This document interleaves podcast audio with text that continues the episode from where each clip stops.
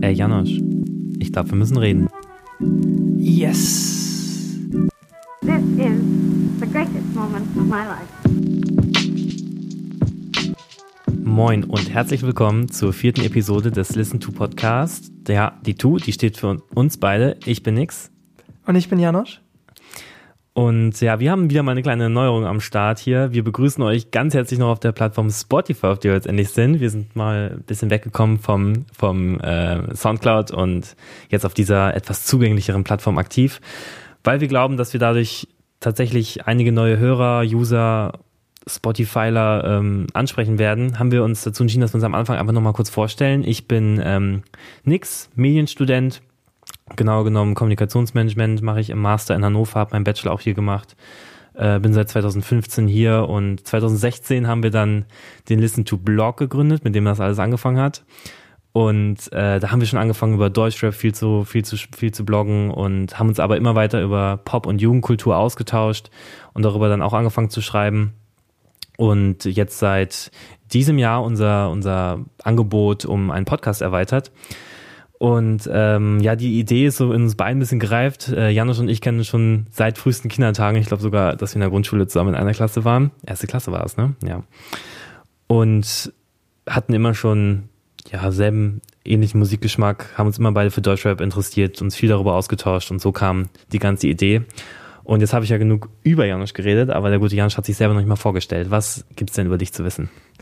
Genau. Ähm, ich studiere ebenfalls Medien Bereich. Ich studiere, um es genau zu sagen, Medienwirtschaft und Journalismus in der Metropole Wilhelmshaven. Und Big City Life. Big City Life, korrekt. Und äh, das ist jetzt hier die vierte Folge vom Podcast. Ähm, um es nochmal ganz kurz vorzustellen, was machen wir überhaupt in dem Podcast? Das Ganze beginnt eigentlich immer damit, dass wir gleich ein wunderschönes Quiz präsentieren werden, was die liebe Laura äh, vorstellen wird. Immer eine knackige Frage, die manchmal ein bisschen kniffliger ist. Und ähm, ja, die müssen wir versuchen zu beantworten. Und je nachdem, wer besser schätzt, wer die Frage richtig beantwortet, der darf mit seinem ersten Thema beginnen. Und dann gibt es einen riesen Themenblock, wo wir ein bisschen diskutieren, uns austauschen zu bestimmten Themen. Und danach gehen wir ins Kickit, äh, eine Rubrik, in der wir jeder einen Song aus unserer Spotify-Playlist kicken können und einen neuen. Der ihr unbedingt folgen sollte, der Playlist. Genau, und einen neuen hinzufügen können. Ähm, und das ist, wird auch nochmal ganz spannend, weil dadurch kann man mal den Liebling des anderen kicken oder ähm, es kommen neue Songs rein, die man vielleicht gar nicht so selber auf dem Schirm hat und dann ganz neue Künstler durch kennenlernt oder ganz neue Sounds. Und äh, darauf könnt ihr euch auf jeden Fall auch freuen. Genau, und abrunden darf ich den ganzen Podcast da mit einem unkommentierten Zitat von mir. Ähm, da werde ich dann einfach, weil ich wieder bekanntermaßen, wer die alten Folgen vielleicht schon gehört hat, weiß, dass ich so ein kleiner Lyrik-Fetischist bin und äh, finde, dass Deutschrap, also vor allem der gute und ein bisschen nischigere Deutschrap immer sowas wie moderne po Poesie ist und um euch das einfach nochmal ein bisschen nahe zu bringen, werde ich immer dann in den, am Ende der Podcast-Folgen ein Zitat raushauen, das bleibt unkommentiert. Ähm, wir animieren euch dazu, uns einfach mal zu schreiben, wo ihr glaubt, wo dieses Zitat verortet werden kann. Vielleicht aus welchem Track ist das? Kleiner Tipp, es ist immer ein Track aus unserer Playlist, deswegen solltet ihr die durchhören. Und äh, die, die es richtig erratet haben, werden, oder ja, erraten haben, werden wir am Anfang der nächsten Episode dann immer, immer benennen. Die kriegen dann ein kleines Shoutout von uns. Shoutouts. Dann würde ich sagen, lasst uns gar nicht mehr so viel reden, sondern einfach anfangen mit dem Quiz, oder? Yes, let's go. Shall we play a game? Und an dieser Stelle begrüßen wir unsere Lieblingsquizmasterin Laura. Laura, wir sind schon ganz gespannt auf deine Frage. Es juckt uns schon in den Fingern. Hallo, es freut mich, dass ich wieder dabei bin und ich freue mich noch mehr, dass ihr jetzt auf Spotify seid. ähm, meine Frage, ich glaube, die ist gar nicht so schwer. Und zwar ist mir aufgefallen, dass Ali Neumann in Interviews irgendwie ihr Alter nicht preisgeben will. Ähm, deswegen möchte ich von euch wissen, wann sie geboren ist. Oh. Ist es denn bekannt? Also es gibt einen Wikipedia-Artikel darüber, oder über sie und da steht das. Ich hoffe, das stimmt. Also sollen wir jetzt einmal die Jahreszahl Ja. schätzen. Okay, okay, okay, okay. Ähm, Für alle Zuhörer, ich schreibe das jetzt auf den Zettel und nur, dass jetzt nicht irgendwelche Vorwürfe von Betrug äh, aufkommen. Ja, ich sehe den guten Janosch ja auch wieder via hier FaceTime. Ich gucke ihm genau über die Schulter, was er da jetzt aufschreibt. Also nicht, was er aufschreibt, aber ich sehe, dass er, dass er nicht flunkert. Ähm, Hast du schon eine Zahl ausgedacht? Ja. Okay, ich, ich habe auch, glaube ich, eine Zahl. Und ja, soll ich einfach mal anfangen? Sag du deine Jahreszahl einfach. Ich sage 1992. Okay, ich sag 1997. Okay. Oh, und mein Jahrgang? Boah, okay. Also laut ähm, Wikipedia ist sie 21 und ist 1998 geboren. Das hat mich irgendwie ein bisschen geschockt. Ja, flasht mich auch gerade weg. Aber ich, oh ich ist- wusste, dass sie halt noch 91. relativ jung ist. Also ich wusste nicht, dass 98 ist, aber Ja, ich dachte mir auch, weil sie das nie sagt, dass sie wahrscheinlich noch relativ jung ist, aber ja, ist schon krass. Ali Neumann, Shoutouts. crazy, umso beeindruckender, was sie schon alles geleistet hat. Auf jeden Fall. Und die Zeit steht. So, dann lass uns jetzt zum ersten Themenblock kommen. Und äh, vielen Dank nochmal, Laura. gerne viel Spaß. Danke, Laura. Viel Spaß im Zuhören. Let's go.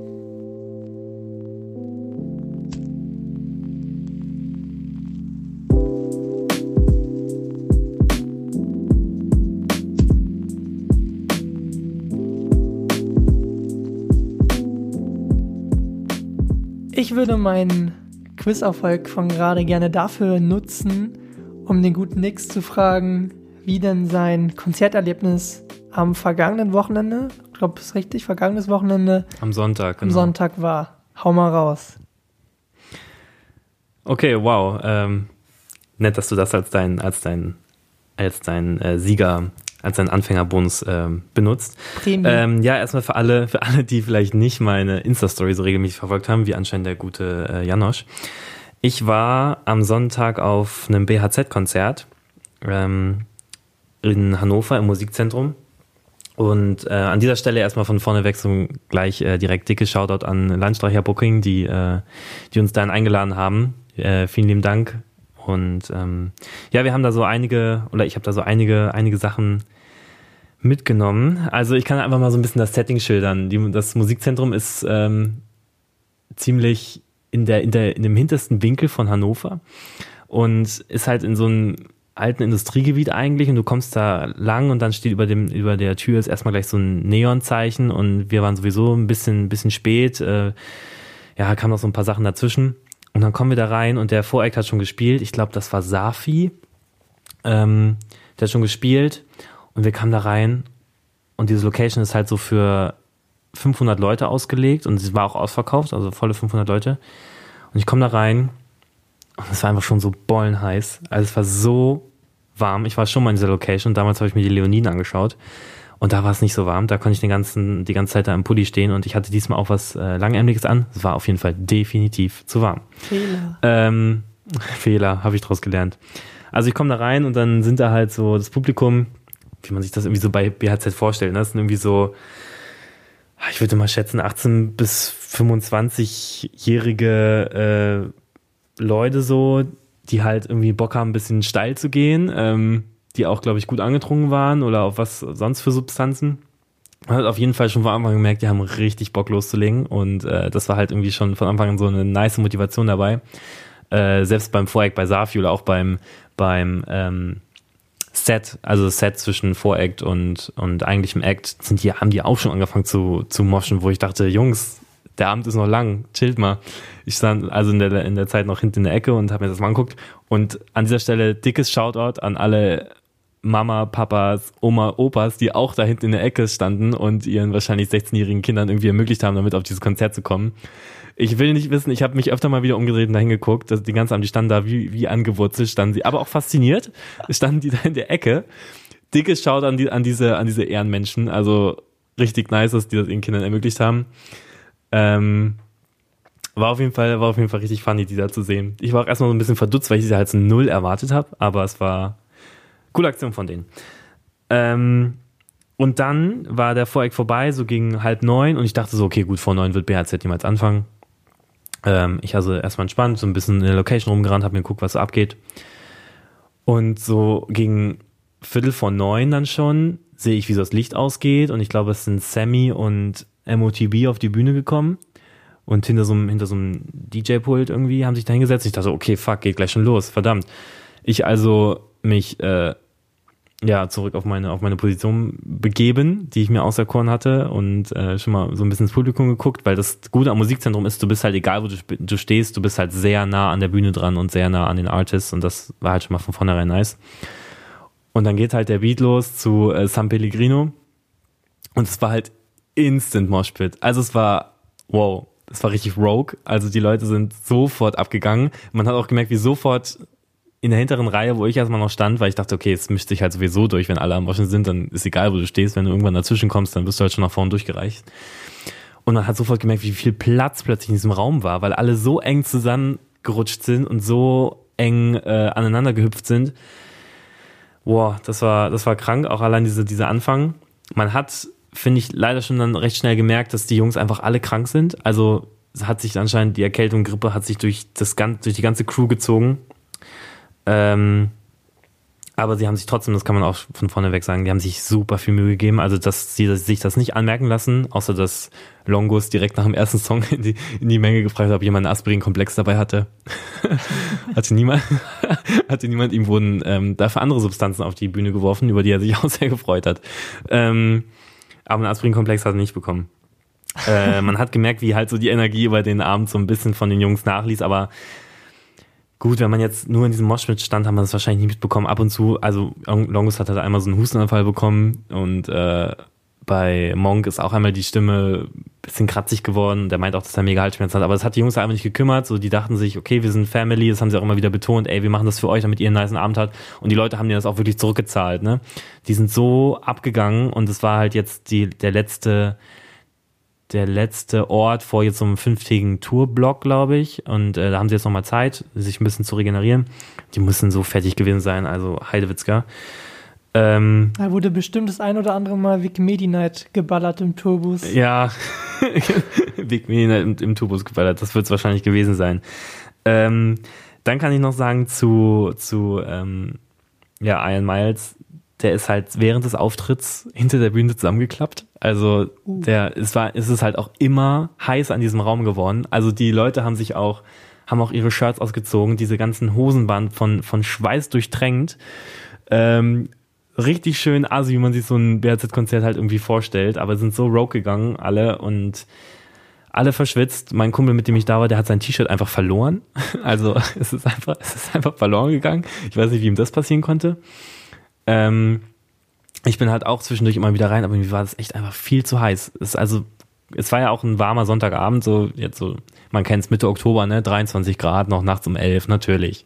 Ähm, war super warm da drin und das hat man auch gemerkt, dass die Leute auch immer wieder, nachdem sie so ihren Song gehört haben, sind die wieder so aus der Menge raus und sind dann nochmal kurz raus vor die Location, haben ein bisschen frische Luft geschnappt.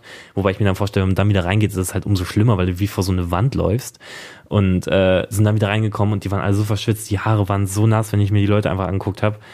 Aber alle sind trotzdem abgegangen, hatten einfach eine nice Zeit und ähm, das Einzige, was ich zu bemängeln habe, ist, aber Ion geht's gut, also die meinten, hey, ist dem jetzt passiert, aber der ist, hat sich halt nur hingelegt und musste anscheinend irgendwie Schlaf nachholen.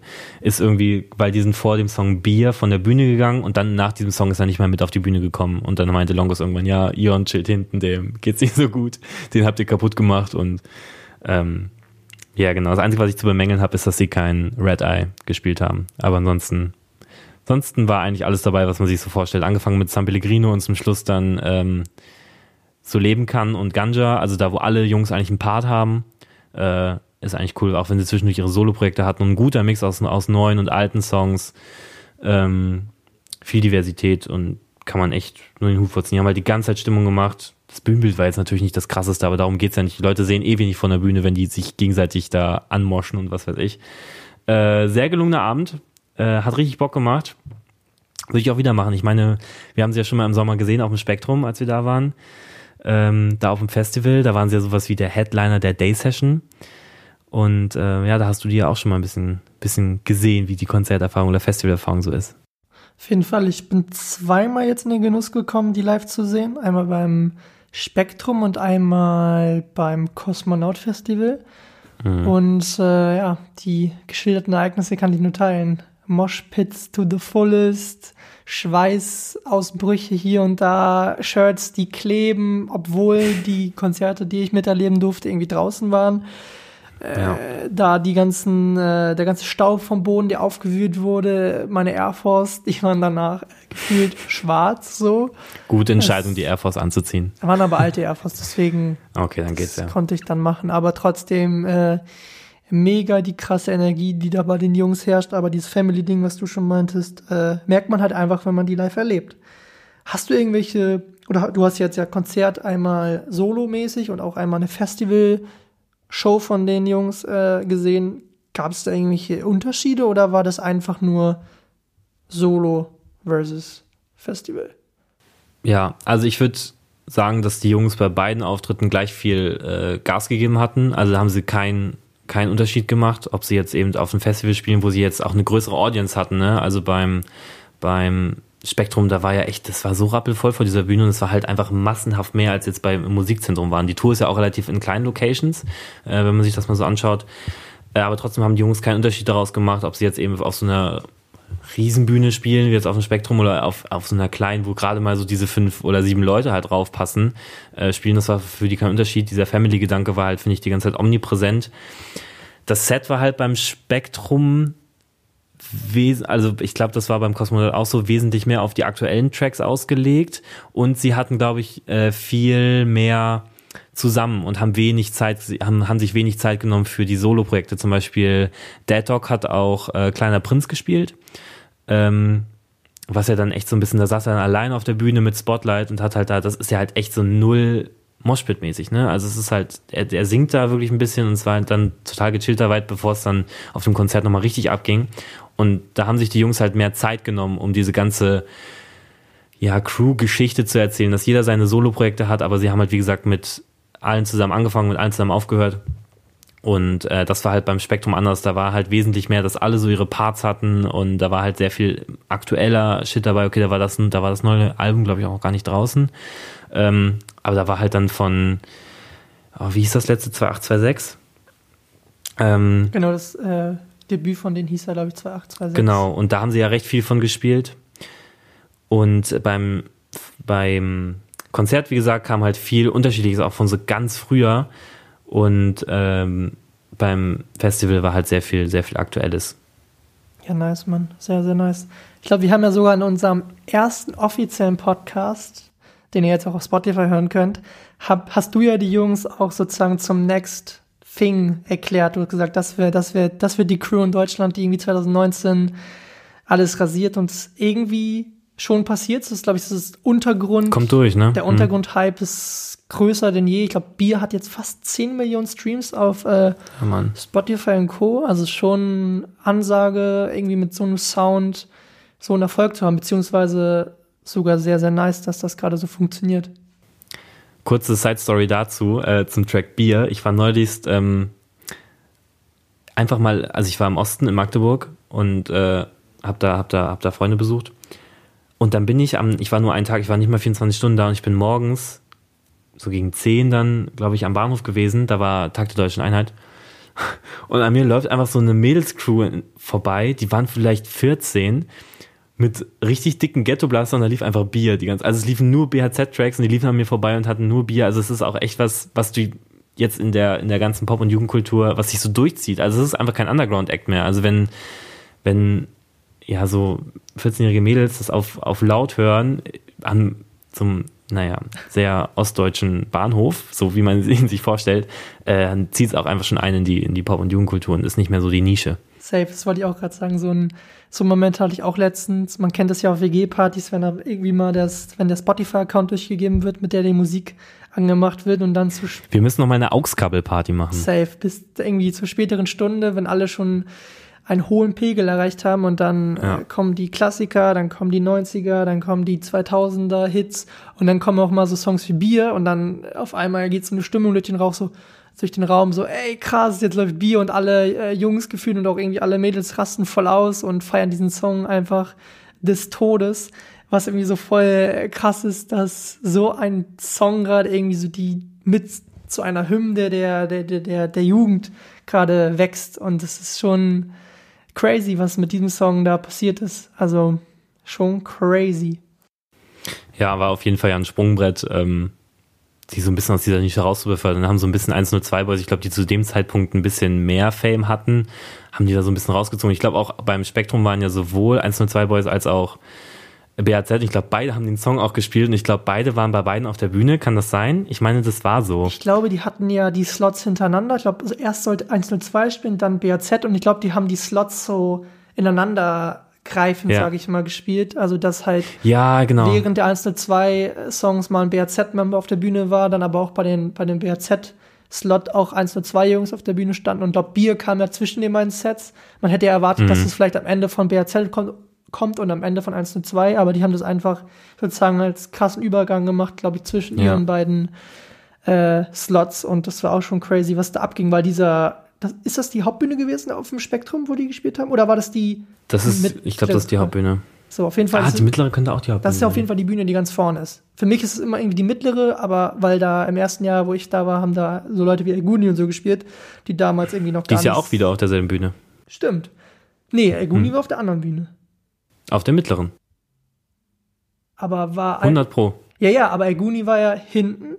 Wo, aber 1 und 2 und BRZ waren ja vorne. Die waren ja in diesem, Richtig, richtig. wo diese Wiesen sind, genau. Und das ist für mich Ja, immer ja. die mittlere Bühne gewesen. Äh, Ah, okay. Aber ist ja auch egal. Äh, vorne die auf jeden Fall die Bühne und da füllte sich dieser, äh, füllte sich diese Wiese so krass schnell und äh, Ja. wir waren, also wir waren ja alle auch irgendwie vorne drinne. Puh, da hast du ja gerade schon erzählt. Und was, was, was auch noch so ein, so ein Indikator war, fand ich, was du dies auf dem Spektrum richtig krass gemerkt hast. Ich glaube, das hattest du auch irgendwann nochmal gesagt, was vor, was letztes Jahr oder vor zwei Jahren halt dieses, diese, dieser, dieser Classic Merch von Trettmann war, dieses Thrasher X Trettmann Kitsch Creek äh, Crossover, war halt dieses Jahr einfach dieser BHZ Merch, ne? Also egal, wo du dich umgeguckt hast, überall haben dich diese Bananen auf dem Rücken angelacht und vorne stand einfach dieses cleane BHZ in dieser Schrift und das ist ja auch einfach Ausdruck von, von ja sich aus der Nische rausbewegen, ne? Und auch wenn man schaut, wie, wie schnell sich diese die äh, wie schnell sich die Tour ausverkauft hat bei BHZ. Also die eigentlich sind die Locations viel zu klein angelegt. Ich schätze mal, als die das geplant haben, war es einfach noch was einfach noch früher im Jahr, dass die das noch nicht absehen konnten. Aber die Locations, äh, da hättest locker in eine bestimmt 1500er bis 2000er Kategorie legen können. Ich glaube, das wäre gar kein Problem gewesen, das also zumindest in Hannover wäre es kein Problem gewesen, das zu das zu füllen. Und auch wenn du schaust, wie schnell die ganze Tour restlos ausverkauft ist, äh, wäre das glaube ich kein Problem gewesen. Safe, safe, safe. Aber so, ich glaube, was du schon meintest, früher so Trettmann-Merch, das Jahr davor war es dieses LFE-Shirt mit diesem arabischen Schriftzug. Das ist schon krass, wie, äh, wie so eine Crew oder wie Künstler Teil oder das Gesicht einer ganzen Generation da irgendwie werden auf dem Festival.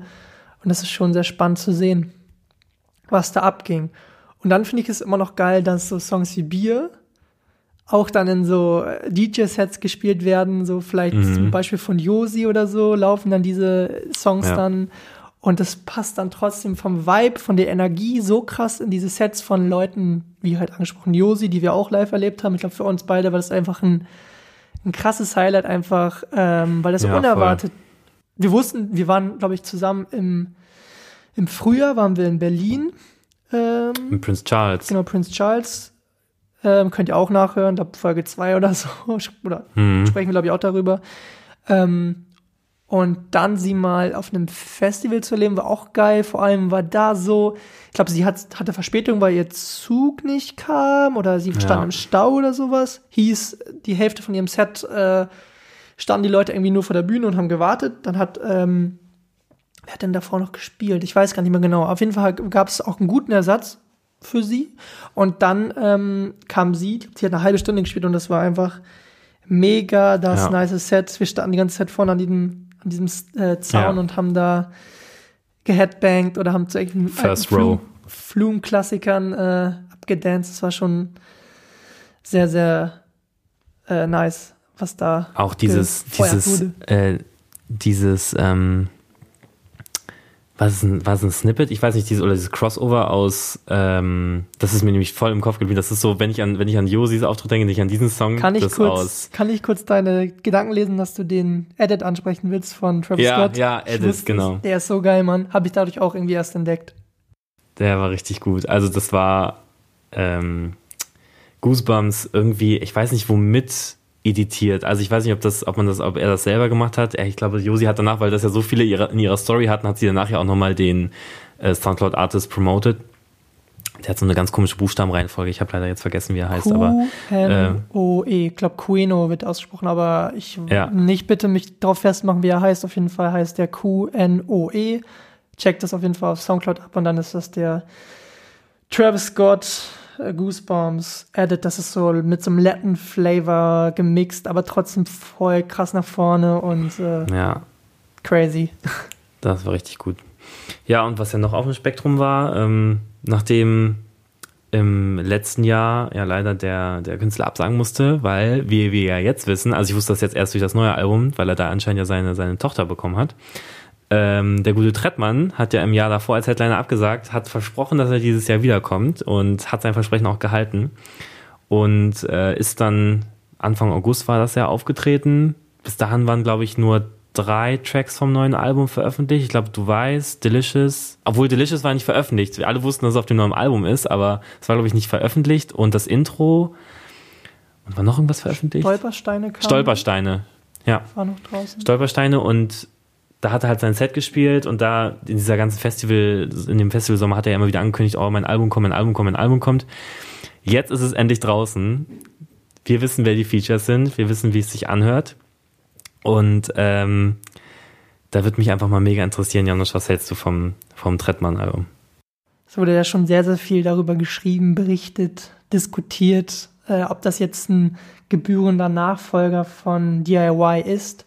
Ähm, ich finde, man sollte diese Alben einfach gar nicht so sehr miteinander vergleichen, weil ich finde, DIY hat ist ein bisschen melancholischer vom Soundbild. Ich finde, das ist schwerer und das Trettmann-Album, was ja auch Trettmann heißt, ähm, ist ein bisschen, ich finde, klarer für mich, also vom, vom Sound irgendwie, ähm, trotzdem irgendwie super drückend. Man merkt irgendwie diesen UK-Einfluss von den, von den Jungs. Es ist für mich ja. einfach, ist ja auch gar nicht mehr so ein Hip-Hop-Album, es ist ja wirklich ein, ein, ein, ein großes, großer Mix aus wirklich allen Genres, Stimmungen, die die Jungs da und auch Ahudat äh, im Studio irgendwie vereint haben und das hört man einfach in jedem Song. Das so ein, also ich finde vom Sound her ist es, glaube ich, für mich bis jetzt das mit das beste Album, was so in den letzten Jahren erschienen ist, weil das einfach so clean ist, aber auf eine andere Art und Weise dann trotzdem wieder so ähm,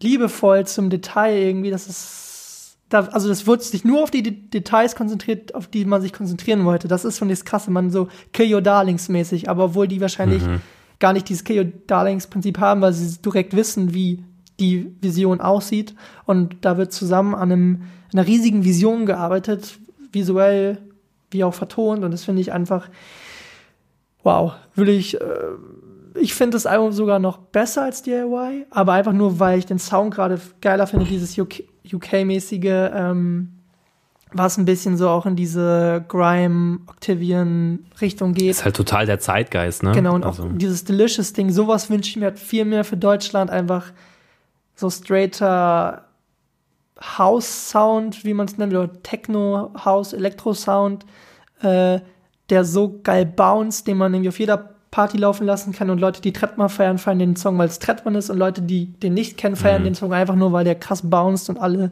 Leute dazu austicken. Für mich und ich finde bei Delicious auch geil, dass die Hook ist irgendwie so im Raum aufgenommen. Dass, wenn man so hört, das klingt nicht so straight ins Mikrofon rein, sondern irgendwie so ein bisschen mhm. Räumlich klingender. Das äh, muss man mal drauf achten. Ich finde, das ist, ja. das sind, das sind so die, die, Details, die ich an diesem Album so schätze und so liebe und für mich gebührender Nachfolger, aber man sollte es einfach nicht so krass vergleichen. Was meinst du dazu? Also, wenn wir jetzt nochmal über die Details sprechen, auch ein anderes Detail, was auffällt, ist ja bei äh, Stolpersteine.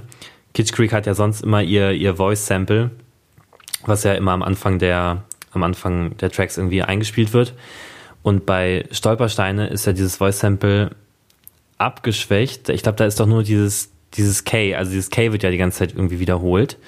Und es ist gar nicht dieses komplette Kitsch Creek weil man, ich glaube, diese gesamte Soundästhetik nicht zerstören wollte. Ähm, ich weiß nicht, wenn, wenn ihr es noch nicht gehört habt, dann müsst ihr mal darauf achten, wenn ihr Stolpersteine hört und auf dieses Kitsch Creek Voice Sample wartet, da müsst ihr mal darauf achten, das ist nicht dieses gesamte Kitsch Creek, sondern es ist nur dieses K, was immer wieder hintereinander kommt. Das ist, um diese Soundästhetik halt zu wahren. Also es ist halt dieses totale Detailverliebtheit, äh, merkt man da total drin. Und ich, was ich noch super stark am Album finde, ist halt äh, der Überraschungsmoment, finde ich immer wieder. Ähm, merke ich jetzt zum Beispiel, das erste Mal habe ich es dann gemerkt beim Song äh, mit Ali Neumann, Zeit steht. Der Moment, wenn Ali halt reinkommt mit ihrer Hook, ich habe halt damit einfach überhaupt nicht gerechnet. Also Same. so gar nicht, wie es sich dann anhört. Ich dachte, okay, was wird das? Wo, wo führt mich der Song hin? Und ich dachte, wo führt mich, also und dann war ich total geflasht. Ich habe den Song das erste Mal, da war ich gerade in Wien und jeden Freitag oder beziehungsweise jeder Donnerstag auf Freitag in der Nacht direkt auf Spotify und an dem Tag ja sowieso, man wusste, Treppenalbum kommt und dann direkt diesen Song angemacht, weil ich so hyped war auf diese Kombination zwischen ihr und ihm und Ja. ich habe diesen Song bestimmt schon in der Nacht 35 Mal gehört, weil ich einfach diese Kombination so krass fand und diese Hook und dieses, für mich ist es einfach so das neue Lila Wolken in geil und neu und äh, kranker äh, Song. Ähm, nächste Detailverliebtheit auch noch, die wahrscheinlich dann den meisten aufgefallen ist, ist ja vor, oder ist der Song äh, Wir bleiben wach, wie das am Schluss übergeht in den nächsten, ne? Also, dass er immer wieder den Song, aber ich glaube, er baut ja auch so auf, dass er dann immer dieses KK, KK drin hat und zum Schluss wird's halt, kommt's direkt hinterher. Und wenn man die Songs, die Songs ineinander hört, kommt danach direkt das Feature mit KK. Ähm, und dann kommt sie halt so direkt rein. Und bei dem Song fand ich halt auch diesen Überraschungsmoment so krass. Also sie fängt halt an, mit ihrer Stimme zu singen. Und man denkt sich so, okay, was kommt jetzt? Ist ja ein bisschen ruhiger jetzt, so voll, voll abgeschwächt. Und dann, wenn sie das zweite Mal die Hook anstimmt, dann droppt der Beat halt einfach. Und also ich weiß nicht, ob du mir da jetzt so, ob du mir jetzt da so zustimmst, du bist ja noch ein bisschen, du siehst ja noch ein bisschen diverser als ich.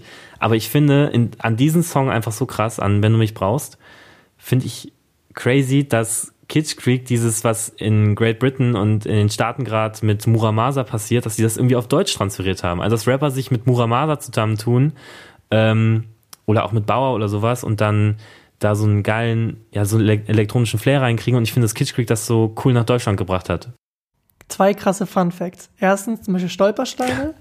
Der Song hat ja so ein Nils Fram ähm, Klavierstück drinne. Und dieser Song war eigentlich gar nicht für Trettmann äh, bestimmt, sondern für 21 Savage. Weil Kitsch Creek macht ja gerade ein Produzentenalbum und ist da dran mit fünf Minuten und solchen Songs, die man ja schon gehört Ja. hat. Und dann hat sich Trettmann einfach diesen Dropbox, diese Dropbox-Songs äh, gesneakt und hat dann darauf einfach mal Kurt Stolpersteine geschrieben und dann war das 21 Savage Feature dahin. Zweiter Fun Fact, ähm, du hast ja gerade angesprochen, ähm, den Track zusammen mit KK. Das ist eigentlich tatsächlich gar keine Kitsch Creek Produktion, sondern eine Produktion von dem Produzenten von KK. Genau, Sean das the hab ich- das hab ich auch. Und das finde ich irgendwie safe hat Kitsch Creek dann auch irgendwie äh, bisschen die Feinheiten gemacht und so, dass es klingt, wie es jetzt klingt. Aber trotzdem finde ich es so krass, dass da irgendwie eine junge Künstlerin ist, die einen Song im Internet hat, beziehungsweise diese Skizze, dann wird Kitsch Creek dadurch irgendwie aufmerksam und dann schnappen sich die dieses, diese Kollektiv diesen Song und macht daraus irgendwie mit zu einem der besten Songs auf dem ganzen Album. Und das ist einfach so eine Mhm. nice und coole Geschichte und das ist, wow, krass. Und äh, wie siehst du das mit diesem, was ich gerade meinte, von wegen, was gerade so in Army und Great Britain Rap passiert, dass halt sich die Leute so Bauer, Muramasa, Flum irgendwie schnappen für so, für, für Rap. Ich finde halt, es hat dieses leicht Muramasa Flum-eske, dieser Song. Also die, also je nachdem, wer es jetzt auch produziert hat, ich finde, dass dieser Song halt dieses, diesen Sound nach Deutschland bringt. Und das fand ich, also das ist, finde ich, voll das Big Thing. Also, dass das jetzt hier so rüberkommt. Und das finde ich mega, mega nice. Also ich hoffe, dass es in Zukunft mehr of this kind dann halt gibt irgendwie. Es gibt auf jeden Fall irgendwo auf dem Album eine Stelle, ich weiß nicht, ob es dieser Song ist oder ein anderer Song, leider, gerade aus dem Stehgreif sozusagen, ähm, der auf jeden Fall einmal so einen Switch drin hat, der komplett nach Flumen klingt. Ich weiß nicht, ob es dieser Song ist, Mhm. aber deswegen weiß ich komplett, was du meinst. Diese Ästhetik, die äh, ja dort gerade irgendwie das Ding der Zeit ist und gefühlt aus so einem wachsenden Sound immer mehr zu dem mehr Zeitgeist da herangewachsen ist. Deswegen, wow. Ja. Soundästhetik ist da, glaube ich, das absolute Stichwort. Also Kitsch Creek und, äh, und Co. sind ja einfach absolute Soundästheten. Und ich glaube auch, dass das Album vielen KK näher gebracht hat. KK, ähm, für viele oder für manche, die sie nicht kennen, ist eine Künstlerin aus Wien, die eigentlich aus dem klassischen Jazz kommt, aber auch schon seit ein paar Jahren jetzt ähm, der Hip-Hop-Musik verfallen ist. Und äh, sie ist gesigned bei dem Wiener Label Mom I Made It ähm, und präsentiert da jetzt seit, ich glaube, vor einem Jahr kam ihre erste Single, ich weiß leider nicht so genau, einen unfassbaren, ähm, vielseitigen äh, Sound, der mal komplett auf dieses, ey, ich bin so geil und ich feiere das Good Life ab, aber dann auch anders, weil was wahrscheinlich sie gerade so spannend macht, dieses, ich bin verletzlich, ich habe Angst, ich habe mit Depression zu tun, da kann ich nur jedem mhm. den Song äh, Paradox ans Herz legen, ähm, yes. sich diesen mal reinzuziehen. Für mich einer der besten Songs, der in der letzten Zeit äh, erschienen ist. Ähm, ja. Hast, wann hast du das erste Mal so von KK Gob äh, erfahren? Kannst du dich noch daran erinnern oder? Ja, kann ich. Ich, also generell nochmal, ich finde, dass man halt in den letzten Monaten, klar, das Treppmann-Album nochmal unfassbar krass, aber ich finde, dass man in den letzten Monaten, das letzte halbe Jahr eigentlich um KK fast gar nicht mehr fast, also rumgekommen ist, wenn man sich so ein bisschen mit Hip-Hop und Rap-Journalismus und sowas ähm, auseinandersetzt. Mir ist sie das erste Mal tatsächlich bei äh, Vier wegen Rap aufgefallen, als sie da bei ähm, Dani Dammer ähm, Talk Gästin war. Shoutout an Dani Dammer an dieser Stelle. Und da ist sie mir aufgefallen. Ähm, da habe ich dich, glaube ich, sogar noch angeschrieben von wegen, ey, Janosch, klingt total wie die spannende Person, kannst du mir mehr darüber erzählen? Du hattest ja, ja schon die, äh, ja, ein bisschen mehr Infos über sie und sie war jetzt ja auch in verschiedensten anderen Rap-Medien. Sie war beim Machiavelli Podcast, sie war davor bei, oder im Magazin Das Wetter, was ja eher so popkulturell angehaucht ist, ähm, ja, bei verschiedensten Sachen. Man ist einfach schwer um sie rumgekommen und deswegen finde ich es jetzt nice, dass sie dadurch nochmal richtig Expression kriegt. Auf jeden Fall. Und man merkt auch in so Formaten wie Vier wegen Rap oder Machiavelli, was eigentlich hinter dieser hinter dieser ja. Kunstfigur nochmal steckt, was dahinter steckt, also wie sie denkt, wie sie funktioniert, welche Richtung sie überhaupt denkt. Und ähm, das ist wirklich eine Künstlerin, die vielleicht in den nächsten Jahren, ich glaube, das hat sich schon tausendmal gehört, aber wirklich mhm. zu einer der größeren oder growing up äh, Künstlerinnen äh, zählen wird. Und äh, super spannend, vor allem halt, was für dieses Mental Health Ding, dass sie das auf ihre, irgendwie auch auf ihre Fahne schreibt, aber nicht, nicht auf so eine Art und Weise, die man schon kennt, sondern auf irgendwie eine coole Art und Weise, wie Paradox, da hört man das raus, dann hm. switcht dieser Part von diesem sehr. Dieser Switch ist auch wieder so krass, ne? Genau. Also diese Überraschung, ich habe auch gar nicht mit damit gerechnet, dass da noch so ein Part kommt, nachdem sie so anfängt, wie sie singt. Äh, crazy. Und sie war ja auf dem Reeperbahn Festival. Ähm, zumindest war sie da ja auch im Podcast von Josi und äh, Helen Fares. Äh, Deine Homegirls, auch an dieser Stelle Shoutout. Guter Podcast. ähm, und da war sie ja dann auch zu Gast mit einem männlichen Gast. Ich weiß nicht mehr, wer das war. Ups. Ja, genau. Und da fand ich, hat sie halt auch sich wirklich richtig teuer verkauft. Also man hat gemerkt, man hat gemerkt, was diese Frau einfach intellektuell drauf hat und man hat so voll ihren Standpunkt rausgehört und dass sie einfach eine Botschaft zu vermitteln hat und die transferiert sie halt immer in ihre Songs. Das ist super beeindruckend, finde ich. Und sie transportiert das nicht nur in ihre Songs, sondern auch in ihre Videos. Zum Beispiel denn das Video zu Fugazi ist, glaube ich, ein bisschen älter. Aber in diesen Videos sind nur Frauen zu sehen.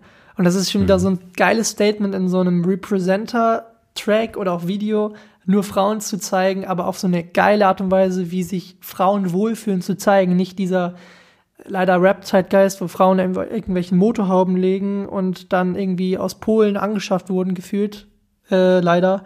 Ähm, ist es irgendwie cool zu sehen, dass ein, eine Frau oder ein, eine Rapperin, Künstlerin da dem ganzen Leuten sowas entgegensetzt. Und das finde ich, ja, gibt es leider zu wenig, beziehungsweise gibt es viele, aber die wenigsten haben das auf dem Schirm. So Leute wie Abo ähm, machen ja. es ja gerade wirklich vor und zeigen, wie man das zu machen haben und wie das auch funktioniert. Das finde ich echt ja crazy, was da gerade passiert. Und KK auch krass, war jetzt nicht nur auf dem Trettmann-Album, sondern auch auf dem Kummer-Album. Und dieses Album hat mich sehr überrascht, aber bevor ich jetzt hier meine Meinung dazu kundtue, würde ich mich, würde ich mich erstmal interessieren, was du dazu meinst. Yes, ähm, Kiox heißt, heißt die gute Platte. Ähm, super, super spannendes Album. Also ich habe mich im Vorfeld auch sehr viel mit dem Album auseinandergesetzt. Ich habe mir sämtliche Interviews angeschaut, die die Kummer gegeben hat, ähm, egal mit welchen Medien, ob es jetzt Diffus war oder ich glaube Germania hieß das eine auch noch. Und äh, habe auch an, deshalb andauernd bei Instagram irgendwelche, irgendwelche Social Ads in meine Stories bekommen und sowas. Also ich konnte dem gar nicht umgehen. Ist soweit so weit, so weit gegangen, dass ich mich, ich habe den Release das Release-Datum einfach verwechselt. Ich habe es einfach auf eine Woche vorher gedacht und ich bin halt abends immer, weil ich immer donnerstags abends in der, in der Kneipe bin, dann bin ich halt abends nach Hause gefahren und ich hatte mich halt so gefreut, dass ich jetzt auf dem Heimweg das Album hören kann. Und dann, und dann war es einfach nicht da und ich war richtig traurig. An dem Album kam aber dafür, dass hier die Jeremias EP raus, die war auch sehr gut. Ähm, nur kleiner Side-Fact. Zum Kummer-Album. lange, lange, lange Vorgeschichte zu dem, was ich eigentlich sagen will. Kummer-Album.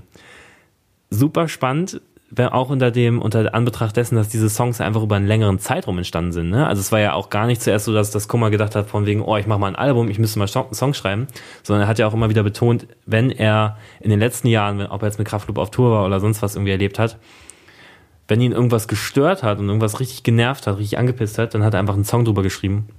Sind wir auch wieder bei diesem Musik als Ventil vielleicht, ne? Wahrscheinlich kotzt es ihn immer noch an, dass Sachen so sind, wie sie sind. Die haben sich auch die Songs sind aktueller denn je, also man merkt nicht, wann er die geschrieben haben soll oder äh, wann, ja, wann er die aufgesetzt haben soll. Äh, sehr aktuelle Songs, auch viel Gedankengut, mit dem ich mich so auseinandersetze.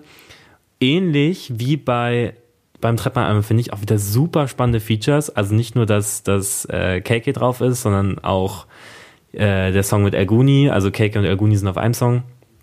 Ähm, die haben wahrscheinlich doch über dieses 500k-Video wahrscheinlich irgendwie ich weiß nicht, worüber die connected haben oder ob die zusammen bei Casper abhingen oder was weiß ich was, ist ja auch dicke. Und dann noch das Feature mit Max Rabe, muss ich kurz erwähnen. Richtig krasse Wahl. Also auch dieser Stilbruch. Und das kommt bei Max Rabe, der Max Rabe hat, glaube ich, selber gesagt, dass er diese Melancholie in diesem Song so gut fand. Es geht eigentlich darum, ums Älterwerden und dass man das doch eigentlich, dass das immer so negativ konnotiert ist, wenn man aus seinen Mitzwanzigern raus ist. Aber es ist eigentlich, sollte man dem positiv entgegenblicken. Ich glaube, die letzte Line ist, warum, äh, die letzte Line auf dem Song ist, glaube ich, vielleicht wird er gar nicht so scheiße der Rest meines Lebens, ne? Und vorher singt er halt die ganze Zeit darüber, ja, dass es immer so negativ konnotiert ist. Dieser Max Rabe-Song oder das Feature mit Max Rabe klingt für mich, du bist auf einer Autobahn, du rast mit deinem Auto dieser 30 entgegen und hast einfach Schiss davor, aber du kannst nicht auf Bremse drücken und dann knallst du gegen diese Wand und der Airbag knallt hoch und das ist einfach der mhm. Max Rabe-Part. Dieses rasende, so der Song beginnt ja schon mit diesem ja. rasenden, das, das klingt einfach so, als würde es rasen und dann batz, kommt dieses Makatrabe-Ding. Und wie das vereint ist, für mich einer der besten Songs der letzten Wochen, Monate, vielleicht sogar Jahre. Super spannende Kombination, ähm, was die da zusammen auf die Beine gestellt haben. Ja, was ja auch zu, total zu deiner Metapher passt, ist dann bei Max Rabe, weil er nun mal schon einfach ein bisschen länger im Geschäft ist und sowas ähm, bringt dann, finde ich, diese Aufgeregtheit, die Kummer mit seiner Strophe davor ausdrückt, auch alleine durch seinen Flow und wie er, wie er Sachen betont und was er so sagt, bringt Max Rabe dann, finde ich, total die Ruhe wieder erstmal in den Song rein. Also mit dieser fast väterlichen Gelassenheit erstmal, also auch wenn er das nicht, ähm, wenn er das nicht singt, aber es ist halt dieses von wegen, Kummer, bleib locker. Ich, ich bin, ich hab's schon hinter mir, du siehst, mir geht's noch gut, ich mache ein Feature mit dir. Ähm, äh, alles chillig, entspann dich mal. Und ich finde, das ist so mega der nice Kontrast und was da so alles hintersteckt. Ähm, auch das ganze Album finde ich sehr gut. Also der, der Vibe ist sehr konsistent. Ich glaube, es ist ja überwiegend von Blut, ähm, von Blut produziert und ich glaube auch die Drunken Masters haben da so ein bisschen, oder nur der eine von beiden, ich weiß nicht, äh, haben da viel mitgemischt, da kannst du sicherlich noch was zu sagen. Genau, Blut ist für das, ich glaube, das ist so ein bisschen der Executive Producer von dem ganzen Album, der, glaube ich, so über seine Finger mit dem Spiel hatte, aber auch die Jungs von äh, Drunken Masters, beziehungsweise Joe hat da, glaube ich, auch einen großen Anteil an dem ganzen Album und man hört halt, dass es wirklich aus einem Guss entstanden ist, obwohl halt mhm. zum Beispiel die Texte wahrscheinlich über die letzten Jahre gesammelt wurden, aber die beiden, Blut und äh, Felix, haben das halt in den letzten Monaten zusammen irgendwie im kleinen Studio zusammengeschustert und man merkt halt, ich glaube, das hat er im Interview mit Diffus erzählt, dass eine große Inspiration ist, beziehungsweise so, so der Vibe ist so und dieses Lana Del Rey-mäßige. Man ja. hört es, wenn man es halt weiß, weiß oder hört man das halt noch mehr, dieses melancholische, also Summertime Sadness irgendwie. Ich meine, er hat erzählt, dass ihn vor allem der Song Heroin, ähm, ja. Heroin, ja, hat ihn da sehr inspiriert. Er ist irgendwie, meinte er irgendwie zu Blut ins Studio oder nach Hause gefahren und meinte, ich will, was das so klingt, aber halt nicht genauso. Ich will diesen Vibe haben. Und er meinte, Blut das halt am, am Endeffekt am besten hinbekommen. Und äh, deswegen ist er so irgendwie Executive Producer gewesen. Und ich finde, man merkt es halt voll durch. Es ist halt auch, was auch öfter schon mal angeklungen ist, ist halt immer irgendwas, was ihn stört. Es ist eigentlich immer irgendwas Negatives. Ähm, und es sind viele, viele negative Themen. Es ist nie irgendwie so von wegen, oh, mir geht's gut oder sonst was. Ähm, was aber auch gar nicht schlimm ist. Also wenn das so seine Art ist, mit, mit Musik umzugehen. Und ich finde, ich finde zum Beispiel nicht, dass ich aus diesem Album rausgehe und denke, uff, jetzt muss ich erstmal mit meinem Weltschmerz klarkommen, sondern es schwingt zum Beispiel, wenn du jetzt auch diesen Max Rabe-Songs einfach nur nimmst, am Ende schwingt doch so noch ein bisschen Optimismus eben mit, ne? Auch wenn es, also auch wenn das, wenn der Sound einfach das vermittelt oder wenn Max Rabe da am Schluss nochmal sagt oder wie er diese, diese Ruhe reinbringt und mal dann selber am Schluss erkennt, von wegen, vielleicht wird der Rest meines Lebens ja doch gar nicht so scheiße, ähm, kommt man da eigentlich ganz gut raus aus dem Album. Ja, sehe ich genauso. Ich mag diese Kritik an dem Album auch nicht so gerne, dass man das immer so als Downer bezeichnet. Ist, natürlich ist es ein schwermütiges Album, aber auch so Songs. Es ist auf jeden Fall drückend. Das auf jeden Fall. Und das soll es ja auch, glaube ich, auch sein. Also passt ja, ja zu den Texten. Ich glaube, zu solchen Texten würde es ja nicht passen, dass da irgendwelche ja. äh, Afro-Trap-Beats äh, durch die Boxen knallen würden aber auch so Songs wie, ähm, ich glaube, okay ist es, wo er dann irgendwie sagt, so, wo er der eigentlich auch voll positiv ist, so unter allen äh, komischen Leuten bist du irgendwie so mein, mhm. mein, äh, ja, mein, mein Seelenverwandter oder auch Songs wie Schiff, der total deep ist, aber dann gibt's auch so Stellen wieder mit, ähm, ich glaube, da steht ja einfach so ein bisschen für die gesellschaftliche Gesamtlage im Osten, in Sachsen, aber ja. dann gibt's auch zwischendurch immer diese Zeilen mit, äh, trotz deines Rosts oder irgendwie so, irgendwie der Rost trotzdem, ich habe mich so dran gewöhnt und ich mag es ja trotzdem. Also äh, es ist so eine, es schwingt zwar mit, aber es ist gar nicht so so down-mäßig, wie es immer alle ähm, sagen. Man muss sich drauf einlassen, klar, wenn man den ersten, ja. so die ersten drei Songs hört und denkt sich, oh Gott, jetzt muss ich da irgendwie ihm zuhören, wie er leidet und wie er sagt, die Welt ist so scheiße, dann kann man es nicht hören, aber wenn man es wirklich mit dem offenen Ohr hört, dann ist es für mich auch ein ganz krasses Album und ich habe es wirklich, also die erste Single hat mich so krass überrascht. Also ja. dieses 9010. Ich weiß noch, danach, da bin ich zu dir nach Berlin gefahren, als das rauskam. Genau, danach war ich so hyped. Und dann wurde ich, glaube ich, ein bisschen enttäuscht durch diese Songs, ähm, nicht die Musik und wie viel ist dein Outfit wert. Das ist einfach nicht so mein, das ist, das ist für mich keine Musik, die noch in einem Jahr gehört werden kann. Aber so Songs wie 9010, 26, der Song mit Max Rabe, das sind wirklich Songs, die kann bei ich dir, finde ich auch. Bei dir, die kann ich noch in einem Jahr hören und ähm, kann sie irgendwie immer noch fühlen. Aber dieses, wie viel ist dein Outfit wert, ist für mich immer so dieses mit irgendwo mit dem Finger rauf zeigen und äh, darüber einen Song machen, ist krass und ist auch krass produziert, aber ist nicht so die Musik, die ich gerne höre. So.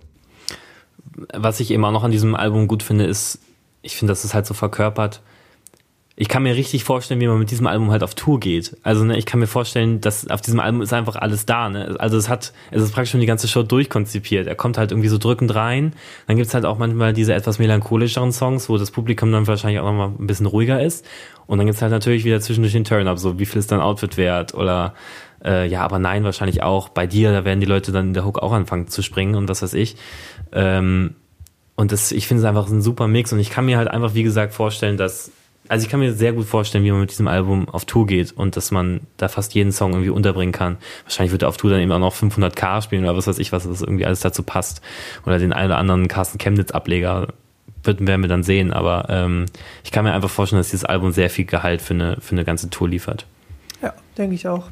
Und ich habe jetzt schon Angst vor meinem Mixtape des Jahres weil wir ja, jetzt Gott, schon irgendwie gefühlt so viel krasse Songs haben und man weiß gar ja, nicht mehr wohin. Äh, irgendwie dieses Jahr gefühlt, fühlt sich es für mich so an, als wäre es so eines der besten Musikjahre der letzten fünf Jahre. Also was an Alben rauskam, an Singles bis jetzt.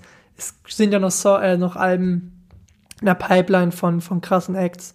Da bin ich echt gespannt. Und wahrscheinlich wird es auch schon den ein oder anderen Song, der im Mixtape unseres Jahres landen wird, auch schon in unserer Playlist geben. Und jetzt spielen wir das gute, alte, beliebte Spiel Kick It, in dem jeder von uns gleich einen Song aus dieser Playlist rauskicken kann und dafür einen neuen hinzufügen kann. Und wir sind gespannt, was der andere dazu sagt. Es gibt kein Vetorecht. Das ist das Spannende an diesem ganzen mhm. kleinen Spielchen. Und ich würde einfach sagen, let's kick.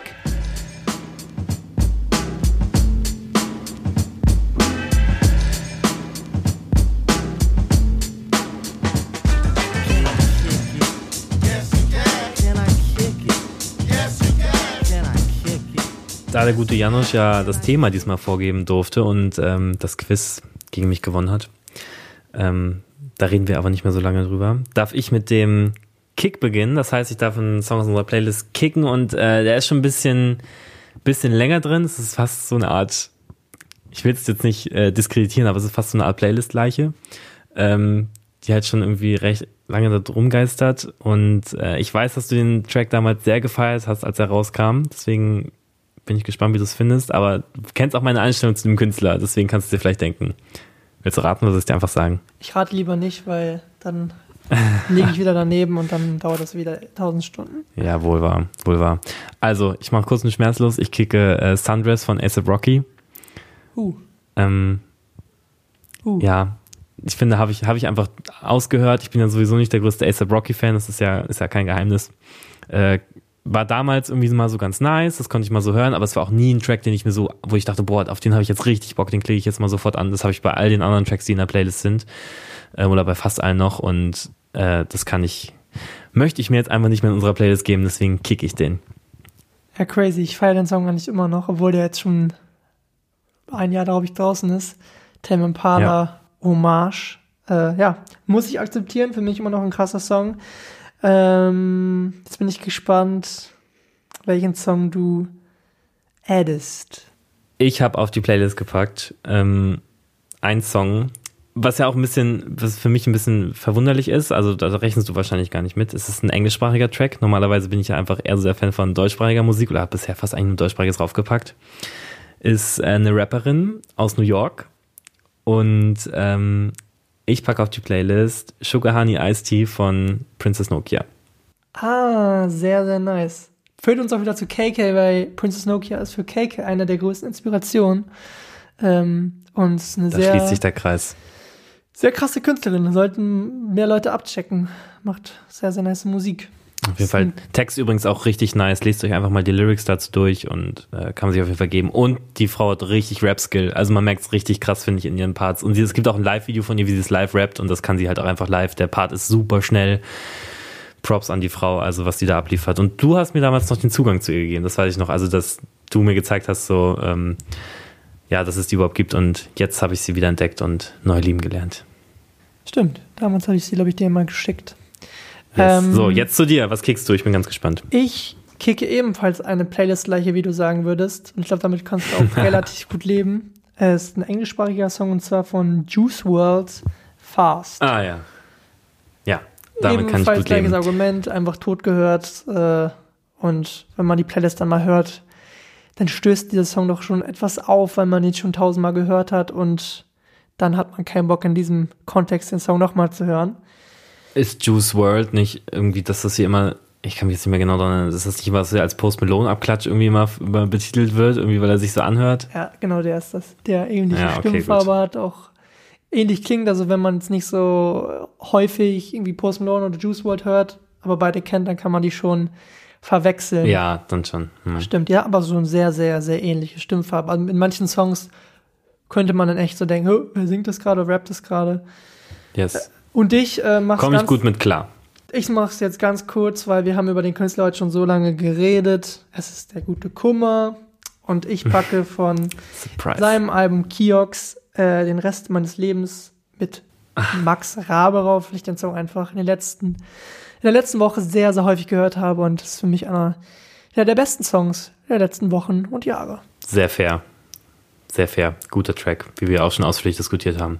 An dieser Stelle kann man vielleicht noch mal kurz anfügen, ähm, weil ich die Meldung gerade bei, bei Instagram und ich glaube bei Facebook gesehen habe, dass Kummer heute Abend ein Secret-Konzert ähm, in Köln-Ehrenfeld spielt, hat sich da wieder mal einen Truck gemietet und das ganze Konzept erinnert natürlich irgendwie, hat er ja auch schon mit seinem Kiox äh, Plattenladen gemacht, den er in Chemnitz aufgebaut hat, da hat er am Abend auch äh, von dem Dach da ge gerappt und praktisch eine Release-Party gefeiert.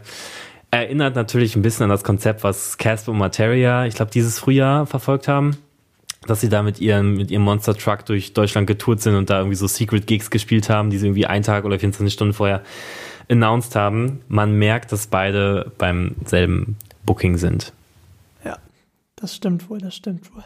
Und mit diesem kleinen Fun Fact ähm, würden wir euch dann wahrscheinlich auch schon aus der Podcast-Folge entlassen. Lieber Janusz, das war mir wieder eine Riesenfreude, mit dir zusammen Podcast aufzunehmen, nach ja etwas längerer Pause.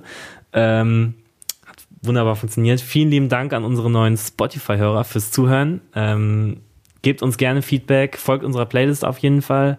Äh, die wird wahrscheinlich irgendwo verlinkt sein, die werdet ihr locker finden. Ähm, folgt uns bei Spotify, folgt unserem Podcast, damit ihr nichts mehr verpasst. Und ich freue mich schon darauf, wenn wir uns das nächste Mal hören. Ja, der unregelmäßigste Podcast aus Deutschland sagt Danke. Und wir hoffen, dass äh, unsere Spotify-Premiere euch gefallen hat. Verzeiht uns kleine Fehlerchen. Wir sind immer noch am Anfang. Und ähm, wir hören uns hoffentlich bald. Ich sag ciao. Wir kannten kein Stoppschild, fick das, hörten The Offspring, gib Gas, gottverdammte Rockstars bis ins Grab und gab's ein Moshpit, waren wir da. you